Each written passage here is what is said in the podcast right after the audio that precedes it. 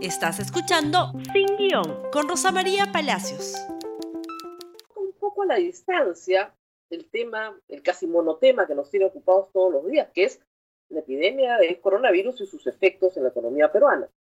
Vamos a hablar del Congreso y de la conducta del Congreso ayer durante el Pleno respecto de una ley que ha resultado muy controvertida y que ha anunciado ya el primer ministro va a ser observada por el Ejecutivo. ¿De qué se trata? Se trata de la, digamos, legalización de una actividad informal que es el transporte a través de vehículos colectivos. ¿Qué cosa es un colectivo en el Perú? Es un automóvil sedán, un automóvil de cuatro puertas o de cuatro puertas y una maletera grande, una camioneta, que transporta pasajeros sentados junto con un chofer. Uno adelante, probablemente tres atrás, si el carro es muy ancho, hasta cuatro. Muy bien.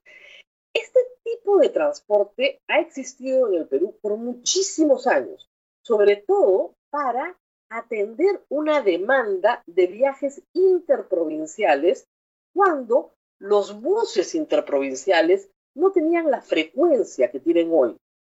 Se tomaban estos colectivos básicamente en el centro de Lima y salían al norte, al sur y al centro del país. Con los años, el vehículo taxi colectivo comenzó a invadir las vías urbanas de la capital para satisfacer también una demanda que buscaba un transporte más cómodo, ir sentado, un poco más caro, pero sobre todo más rápido. Esa es la razón de la aparición de este transporte informal. En el Congreso pasado, el disuelto, se debatió este proyecto de ley que se ha aprobado ayer con otras características, pero se advirtió y se ha advertido desde un punto de vista técnico que esta solución para el transporte urbano de pasajeros es una mala, una mala decisión, una mala solución. Y vamos a explicar un poco por qué. Un automóvil, ¿no es cierto?, puede transportar a cuatro o cinco personas. Si ustedes ponen dos automóviles juntos, pueden transportar a ocho personas. El mismo espacio en la pista lo ocupa un bus que puede transportar a 80 personas. El tamaño de las pistas, una curve, no es un tamaño infinito, es un tamaño finito. Es decir, se acaba. Imaginen ustedes cada uno de los mayores de 18 años fueran propietarios de un vehículo, tendríamos 8 millones de carros. No hay forma de que entren. Por lo tanto, en las urbes donde se concentra la gente y se pueden proveer de una manera mucho más eficaz servicios de agua saneamiento o electricidad, también se tiene que proveer un servicio de transporte que sea lo más eficiente posible. Es decir, que transporte de la manera más económica y más rápida al mayor número de personas en el menor espacio posible. Esa es la idea. De ahí la construcción de un metro, de ahí la construcción de un metropolitano, de ahí los corredores segregados para el transporte urbano de pasajeros. La solución a los millones de viajes que se hacen al día en Lima es favorecer el transporte masivo de pasajeros. Reitero, rápido, oportuno, económico y en el menor espacio posible. ¿Qué sucede con el transporte colectivo? Ocupa mucho espacio y al ocupar mucho espacio le resta velocidad al transporte masivo de pasajeros. ¿Por qué? Si ustedes ponen un bus que transporta 80 personas, que va una pista con pocos automóviles llegará mucho más rápido que si lo rodean de colectivos alrededor. Este tipo de discusión era la que queríamos escuchar ayer en el Congreso. Toda la tarde he seguido el debate esperando algún tipo de discusión de esta dimensión. ¿Qué es lo mejor para las ciudades? ¿Qué es lo mejor para la demanda, es decir, para los pasajeros, no cómo le conseguimos trabajo a algunas personas que creen que esta es una solución de transporte porque no se les ocurre la mejor. Lo que sucede es que, en efecto, la oferta de transporte colectivo se da porque hay una demanda, porque el transporte público de pasajeros no llega a satisfacer la demanda. no alcanza a satisfacer la demanda. ¿Qué hay que hacer? Hay que mejorar la oferta del transporte público de pasajeros, en todos los sentidos que he mencionado. Pero, ¿por qué este transportista de colectivo no quiere tener un bus? Porque normalmente son capitales muy pequeños. Es una persona que puede alquilar un carro o adquirir un carro o dos y trabajarlos. No tiene la capacidad de asociarse con otras para formar una empresa, para tener participación en una licitación, ¿no es cierto?, adquirir una ruta y trabajarla durante un número determinado de años. Pero los que sí lo han hecho, porque lo han hecho, y se han esforzado y han conseguido sus créditos y se han asociado, no pueden ser penalizados con una competencia desleal. Es absolutamente desleal. Reitero, estos fueron los temas que queríamos escuchar ayer. ¿Qué se discutió ayer en el Congreso? Básicamente lo siguiente. El Perú no es Lima.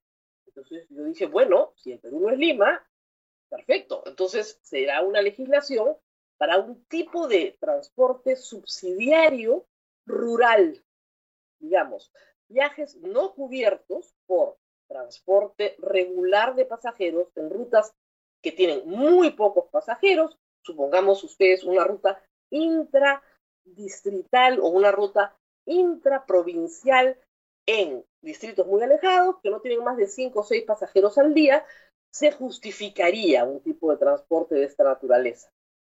Pero no, seguían insistiendo en que era para todos.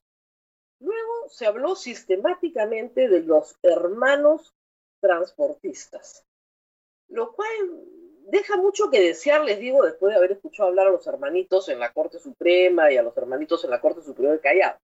Incluso algún congresista dijo, ojo, los hermanos transportistas nos están mirando, ¿ah?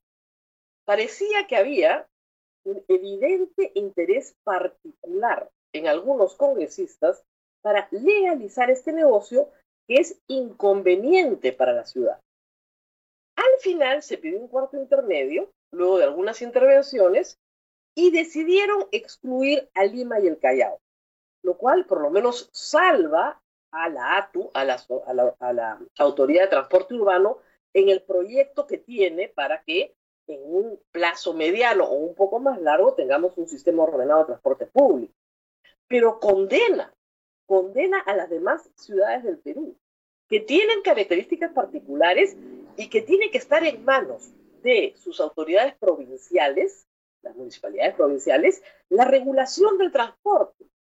El Congreso ha invadido una competencia regional y provincial e incluso distrital para legalizar, no formalizar, un negocio que favorece a muy pocas personas y perjudica a la mayoría de pasajeros. Eso se tiene que entender y esto es muy grave porque no es la primera vez que pasa. Lo mismo sucedió la semana pasada con la ley que se aprobó para que los transportistas de carga, nuestros hermanos transportistas, no pagaran peaje. De nuevo, el primer ministro ha señalado, esta vez no van a interponer una acción de inconstitucionalidad porque tienen la posibilidad de observar la ley. Ha señalado que van a observar. Lo más probable es por el discurso que hemos escuchado ayer, que el Congreso insista, insista en esta ley que, reitero, es muy mala para las ciudades del Perú. Lo que debería ser un sistema de transporte antiguo que queda como un remanente para situaciones de absoluta excepcionalidad, cuando verdaderamente no hay mayor demanda y la oferta también es muy pequeña en situaciones particulares, se ha convertido en la regla para todo el Perú de generando una competencia desleal, pero además una externalidad muy negativa, porque contamina más, porque ocupa más espacio y porque finalmente hace que todo se retrase más. Ustedes dirán, pero ¿qué pasa con los taxis?